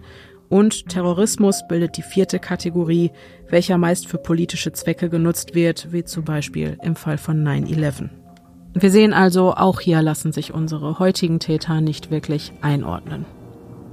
Der Serienmörder. Jeder Mensch, der sich mit True Crime beschäftigt, ist schon häufiger über den Begriff Serienmörder gestolpert. Den auf diesem Gebiet Bewanderten unter euch kommen in diesem Zusammenhang sicherlich direkt Namen wie Jeffrey Dahmer, Ted Bundy oder Ed Kemper in den Sinn, allesamt Männer, die im 20. Jahrhundert dafür sorgten, dass die Welt den Atem anhielt. Sie sind bekannt für ihre Brutalität, die Vielzahl ihrer Opfer und nicht selten für ihren gekonnten Drahtseilakt auf der Schwelle zwischen Genie und Wahnsinn, der bei vielen Menschen sogar auf eine groteske Art Bewunderung auslöst. Doch was genau macht einen Serienmörder aus und wie würde man einen solchen definieren? Das zentrale Merkmal der Definition ist der sich wiederholende Mord. Wer hätte es gedacht? Ein Serientäter mordet so lange, bis er gefasst wird, was in Bezug auf unsere heutigen Täter zunächst sehr passend klingt, jedoch kann die Zeitspanne zwischen den einzelnen Taten bei einem Serienmörder zwischen Monaten oder gar Jahren liegen, bei denen es sich meistens um One-to-One-Taten handelt, also ein Täter und ein Opfer, wobei Ausnahmen, bei denen der Täter nicht alleine handelt, sehr, sehr selten sind. Zudem kommt es, nachdem ein Mord begangen wurde, in der Regel zunächst zu einer Abkühlung nach der Tat, welche bei der Mordserie der Dnipropetrovsk Maniacs ebenfalls nicht zu beobachten ist. In den allermeisten Fällen besteht keine persönliche Beziehung zwischen dem Täter und den Opfern. In ganz seltenen Fällen können es aber auch Familienmitglieder oder Verwandte sein. Grundsätzlich besteht bei den Tätern eine Tötungsmotivation und klare oder offensichtliche Motive gibt es aufgrund der meist fehlenden Beziehungsebene keine. Ein Serienmörder agiert aufgrund eines intrinsischen Motivationssystems, welches seinen Ursprung in der zugrunde liegenden Persönlichkeit des Täters findet. Eine erkennbare extrinsische Motivation, wie zum Beispiel ein Gewinnstreben, spielt dabei meist keine Rolle. Serienmörder lassen sich zudem in zwei Prototypen unterteilen. Zum einen gibt es die, die zur Kategorie Organized gezählt werden können. Diese wählen ihre Opfer nach bestimmten Kriterien aus. Sie planen ihre Taten, personalisieren ihre Opfer und kontrollieren die gesamte Situation. Und diese Kontrolle spiegelt sich nach ihren Taten meist auch am Tatort wieder. Im Schnitt weisen organisierte Serienmörder oft eine hohe Intelligenz sowie Sozialkompetenz auf. Sie haben einen geregelten Job, haben meist, wenn überhaupt, jüngere Geschwister, sind in der Lage, Herr ihrer Emotionen zu bleiben, während sie ihre Taten begehen, haben meist einen Partner oder eine Partnerin, sind mobil und sie verfolgen die Berichterstattung ihrer eigenen Taten in den Medien. Zudem ist es möglich, dass sie nach der Begehung eines Mordes ihren Job wechseln oder sogar umziehen. Kennzeichnend für den organisierten Serienmörder ist zudem die Forderung einer Unterordnung seiner Opfer. So spielt Erniedrigung in diesen Fällen eine große Rolle und auch die Nutzung von Hilfsmitteln wie zum Beispiel Fesseln ist im Regelfall zu beobachten. Hinzu kommt, versteckt diese Kategorie die Leichen der Opfer und hinterlässt auch keine Tatwaffen am Tatort, wobei dieser auch nicht mit dem Fundort der Leichen übereinstimmt. Der disorganized, also desorganisierte Täter, wählt seine Opfer willkürlich aus und versucht oftmals die Persönlichkeit ihrer Opfer so schnell wie möglich auszuschalten, da es für ihn absolut keine Rolle spielt, wen er da überhaupt vor sich hat. Kennzeichnend für diesen Typ sind eine durchschnittliche bis niedrige Intelligenz und soziale Defizite. Des Weiteren weist er eine inkonsequente Arbeitslaufbahn auf, ist des Öfteren sexuell inkompetent, besitzt meist, wenn überhaupt, ältere Geschwister, verspürt Angst oder gar Panik während des Verbrechens, lebt allein, meist in Tatortnähe und ist nicht mobil. Außerdem zeigt er wenig Interesse an der Berichterstattung über seine eigenen Taten und er verändert aufgrund seiner Mordserie auch nicht seinen Lebensstil. Der desorganisierte Typ führt kaum Konversationen mit seinen willkürlich gewählten Opfern und nutzt auch keine Hilfsmittel. Die Gewaltanwendung ist meist plötzlich und schnell und nach Vollbringung der Tat kann es zu sexuellen Handlungen mit den getöteten Opfern kommen. Auch den Leichnam lässt er offen liegen und die Tatwaffe bleibt am Tatort zurück. Im Vergleich zum organisierten Mörder, der meist eine spezifische Waffe verwendet, sind es beim desorganisierten Typ willkürliche Gegenstände, wie zum Beispiel Steine oder ähnliches, die für die Tötung des Opfers genutzt werden. Auch wenn im Wesentlichen zwischen diesen beiden Prototypen unterschieden wird, liegt in den allermeisten Fällen ein Mischtyp vor. Neben diesen gibt es aber noch weitere Klassifikationen, die sich in vier Kategorien unterteilen lassen. Der visionäre Typ. Personen, die unter diese Kategorie fallen, sind als geisteskrank einzustufen. In diesen Fällen liegt meist eine Psychose oder eine Schizophrenie vor und die Betroffenen hören Stimmen, die ihn zum Töten veranlassen. Der zweite Typ ist der missionsorientierte Typ, der sich das Ziel seiner Mission selbst setzt und sich dann ganz gezielt gegen bestimmte Gruppen richtet. Das können Altersgruppen sein, das kann nach Geschlechtern gehen, nach Religionszugehörigkeit, Ethnien, Haarfarbe, Beruf, was auch immer. Und bei denen handelt es sich oft um soziale Außenseiter. Der dritte Typ ist der hedonistische Typ. Er hat ein primäres Interesse am lustvollen Erleben des Tötens und dem Thrill. Der Mord bedeutet für die Zugehörigen dieses Typus einzig und allein das Ausleben von Lustgefühlen. Sie interessiert also nur die Tat selbst und der Reiz liegt hier im ungestraften Ausleben der eigenen Fantasien. Der vierte Typ ist der machtkontrollorientierte Typ. Der Typ, der über Leben und Tod entscheiden will, der dieses Machtgefühl haben möchte und das Gefühl der absoluten Überlegenheit. Wobei sexuelle Aspekte hier eine vollkommen nebensächliche Rolle spielen. Motivationsauslöser ist der Wunsch nach Stärke, die Beherrschung des Opfers und die Kompensation eines schwachen Selbstwertgefühls, das sich in diesen Fällen in der Suche nach einem Ausgleich manifestiert. Ganz nach dem Motto, ich bin doch der Stärkere, wenn ich es nur will. Der typische Serienmörder ist in der Regel ein zwischen 16 und 20 Jahren junger Mann, der als Einzelgänger bei einem Elternteil lebt und keine Geschwister hat.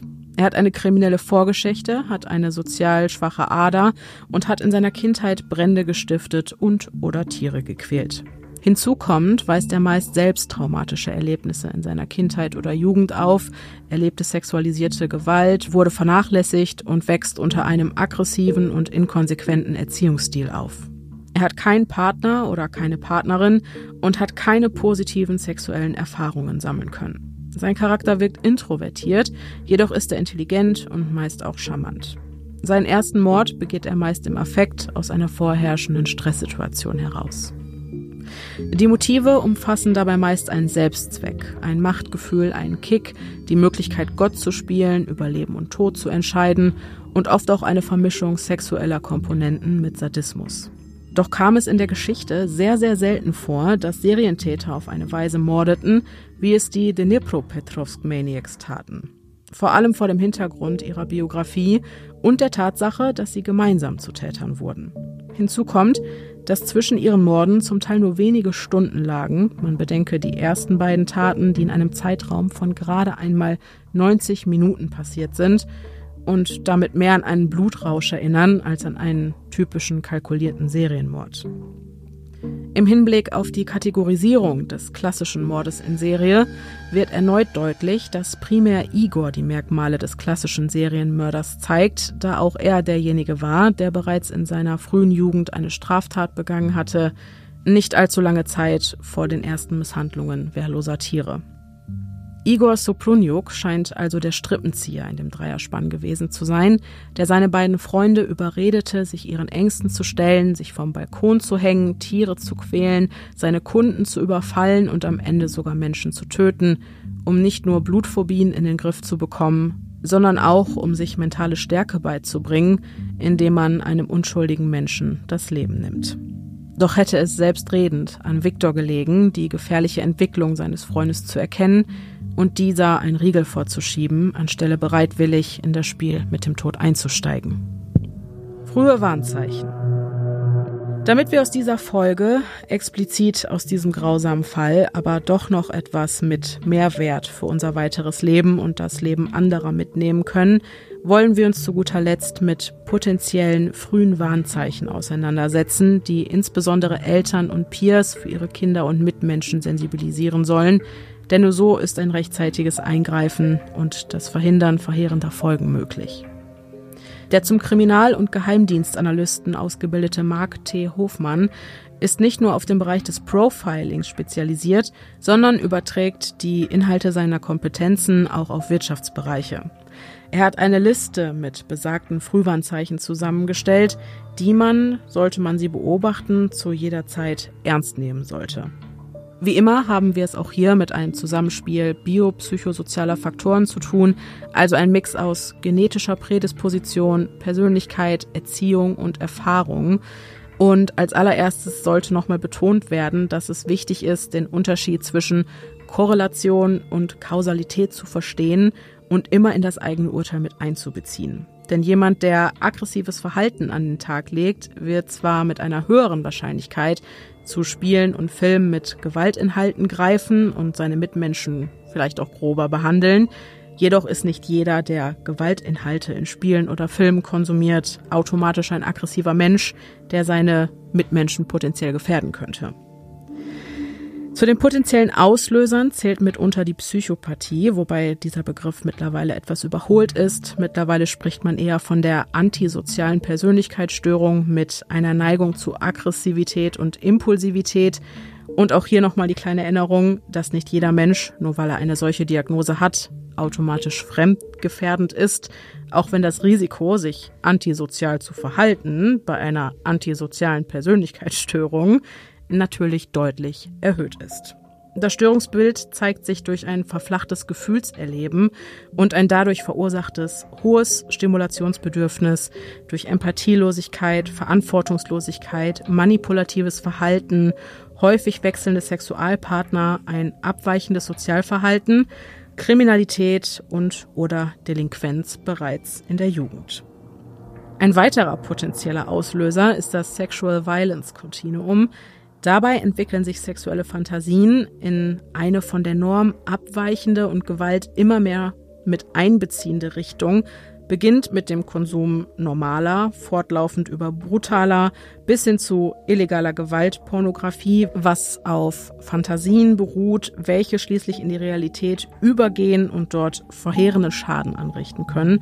So wie es zum Beispiel bei Jeffrey Dahmer der Fall war. Bei ihm konnte man diese Abwärtsspirale des Sexual Violence Kontinuums sehr, sehr gut beobachten.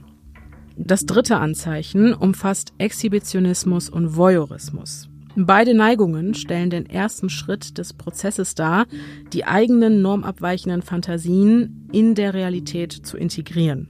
Auch hier gilt wieder das Gleiche. Nicht jeder Exhibitionist ist ein potenzieller Serienmörder, aber es sollte durchaus ernst genommen werden, wenn bei einem Menschen diese Verhaltensweisen beobachtet werden können, weil es sich dabei um ein Indiz handeln könnte, dass sich die betreffende Person mitten in dieser Sexual Violence Continuum-Spirale befindet und das auch schon in einem relativ weit fortgeschrittenen Stadium, in dem die destruktiven Fantasien bereits dabei sind, Schritt für Schritt in die reale Welt überzutreten. Das vierte Warnzeichen bezieht sich auf die Pyromanie, welche gekennzeichnet wird durch das Zündeln im Kindes- und Jugendalter, eine häufige Gemeinsamkeit vieler Serienmörder, wobei durch das Spiel mit dem Feuer ein Machtgefühl ausgelöst wird. Und fünftens, last but not least, die Quälerei von Tieren, die man, wie uns allen sicherlich mittlerweile schon aufgefallen ist, ebenfalls bei sehr vielen Serientätern in Kindheits- und Jugendalter beobachten konnte. Wie bereits erwähnt, zählen auch eine schwere Kindheit oder eine Missbrauchsvergangenheit zu den Risikofaktoren, die eine so deviante Entwicklung begünstigen. Und in den allermeisten Fällen liegen komplizierte Familienverhältnisse vor, wobei oft besonders das Verhältnis zur Mutter ein schweres und in besonderem Maße gestörtes ist. Auch hier siehe Jeffrey Dahmer oder Dennis Nielsen. Der zuverlässigste Indikator, welcher ein aussagekräftiges Indiz für einen potenziellen Serial Killer in the Making darstellt, ist die sogenannte McDonald Triad, die eine Kombination aus Pyromanie, Tierquälerei und Bettnässerei in einem untypischen Alter umfasst. Solltet ihr also eine Kombination dieser Kriterien bei einem heranreifenden Mitmenschen beobachten, wird es allerhöchste Zeit, professionelle Hilfe zu Rate zu ziehen.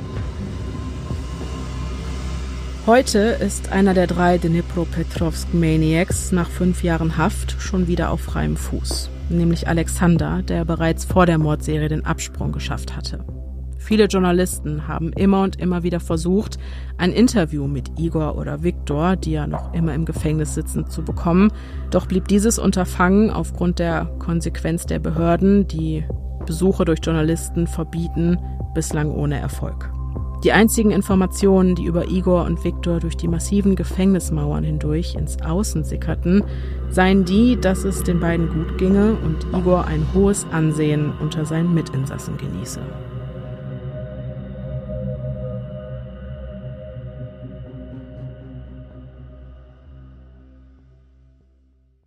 Normalerweise war ich ja auch immer so, dass ich mir alles, was ich zu irgendwelchen Fällen an Material finden konnte, reingezogen habe.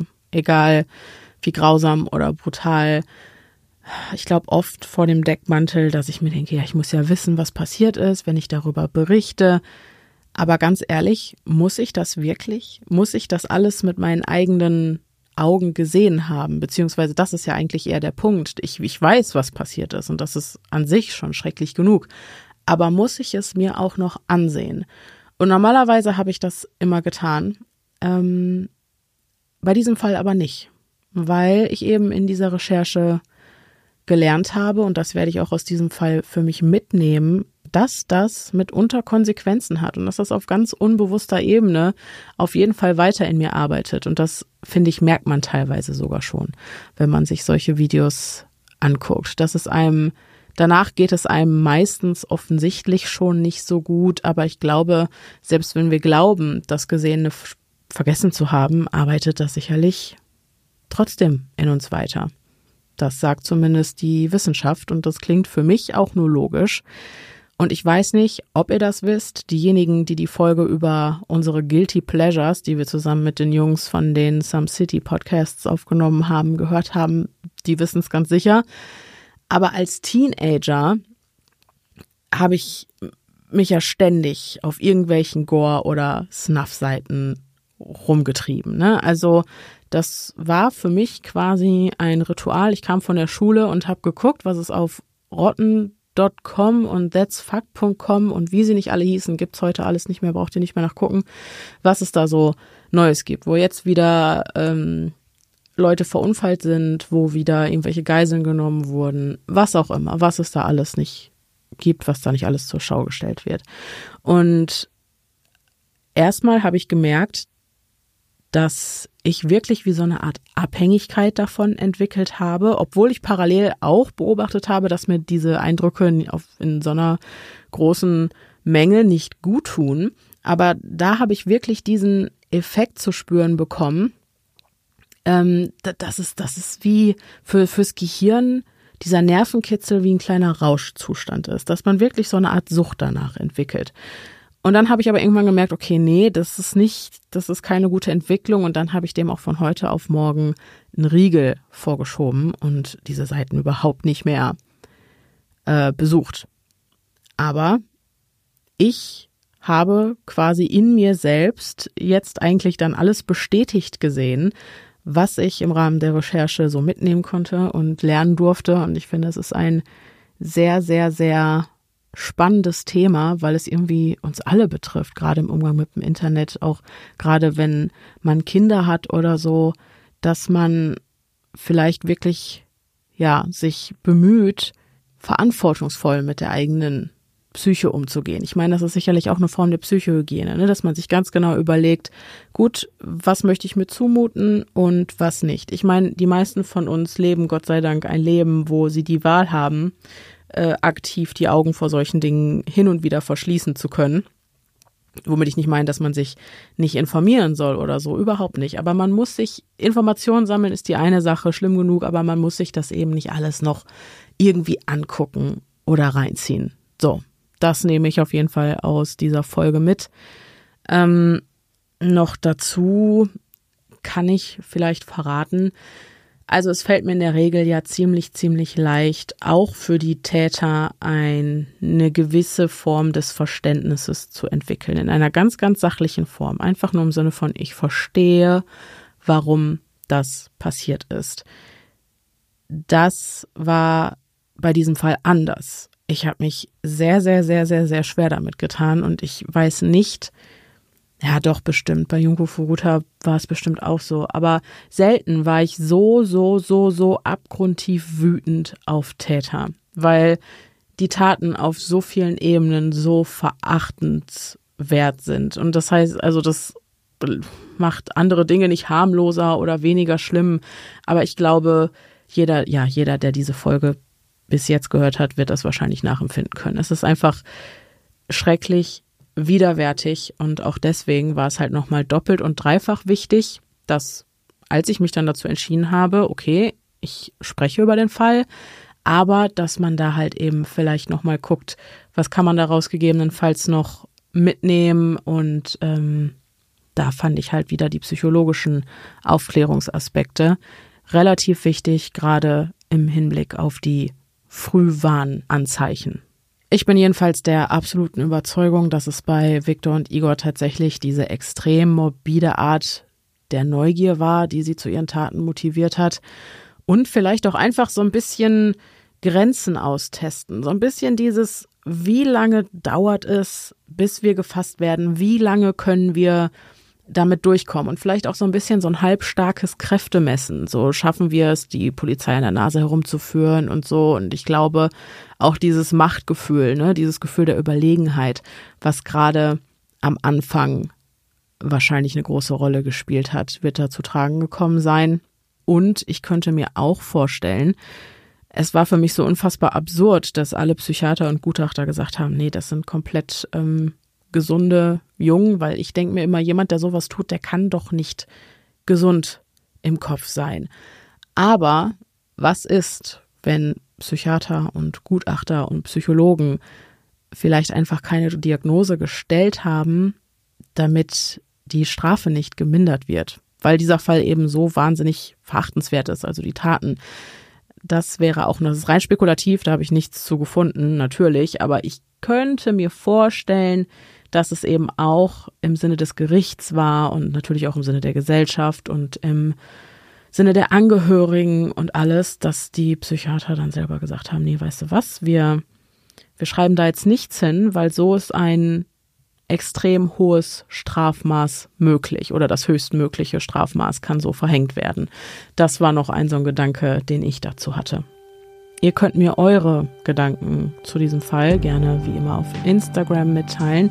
Podcast.stimme im Kopf heißen wir da. Da findet ihr dann einen Beitrag zu der heutigen Folge.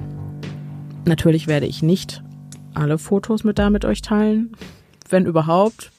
Eins, zwei. Ähm, ja, und ich hoffe, dass auch ihr aus dieser Folge was für euch mitnehmen konntet. Nächste Woche hören wir uns schon wieder. Bis dahin, bleibt sicher. Es ist gefährlich da draußen.